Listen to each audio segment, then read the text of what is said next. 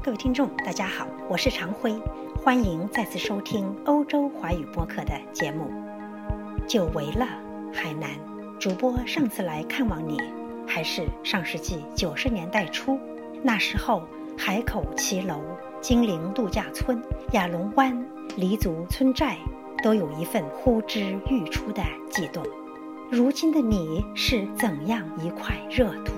感谢中新社的邀请，主播与参加“行走中国”境外华文媒体海南行的海外同仁们一起近距离观察今日海南。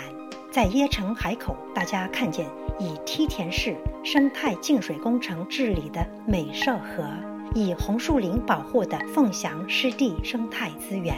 以一二三四五海口智慧联动平台规划的城市面貌，以五十九个国家三十天免签开放自己的靓丽门户，在打造全岛自贸区港的过程中，海口显然是领军城市。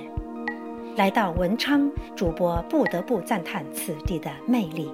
文昌乃重武善商之地，两者相得益彰。文昌有世人敬仰的宋氏家族祖居，有老少皆爱的椰子塘。文昌还是中国四大卫星发射中心之一。文昌，来了就会爱上的地方。琼海，一座如雷贯耳的城市。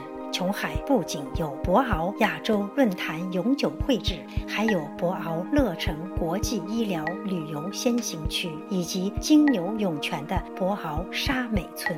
前者拥有诸如博鳌超级医院等一系列国际级高端医学科研和治疗护养机构，后者已然成为外事会见、招商茶叙、田园漫步的理想场所。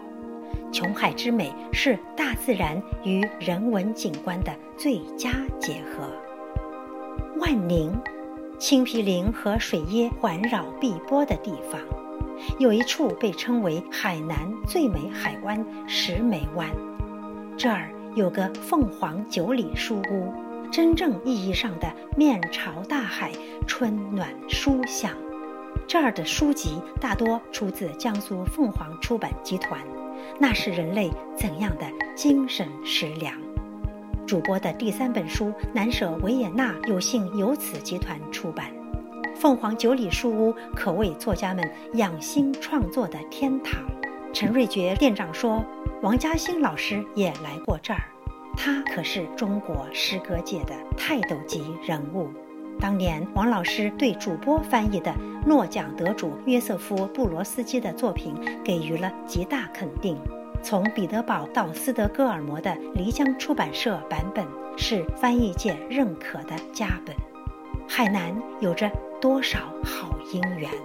原来学海连大海，九里拱壁古今藏。乐闻书声入海韵，更喜椰风飘墨香。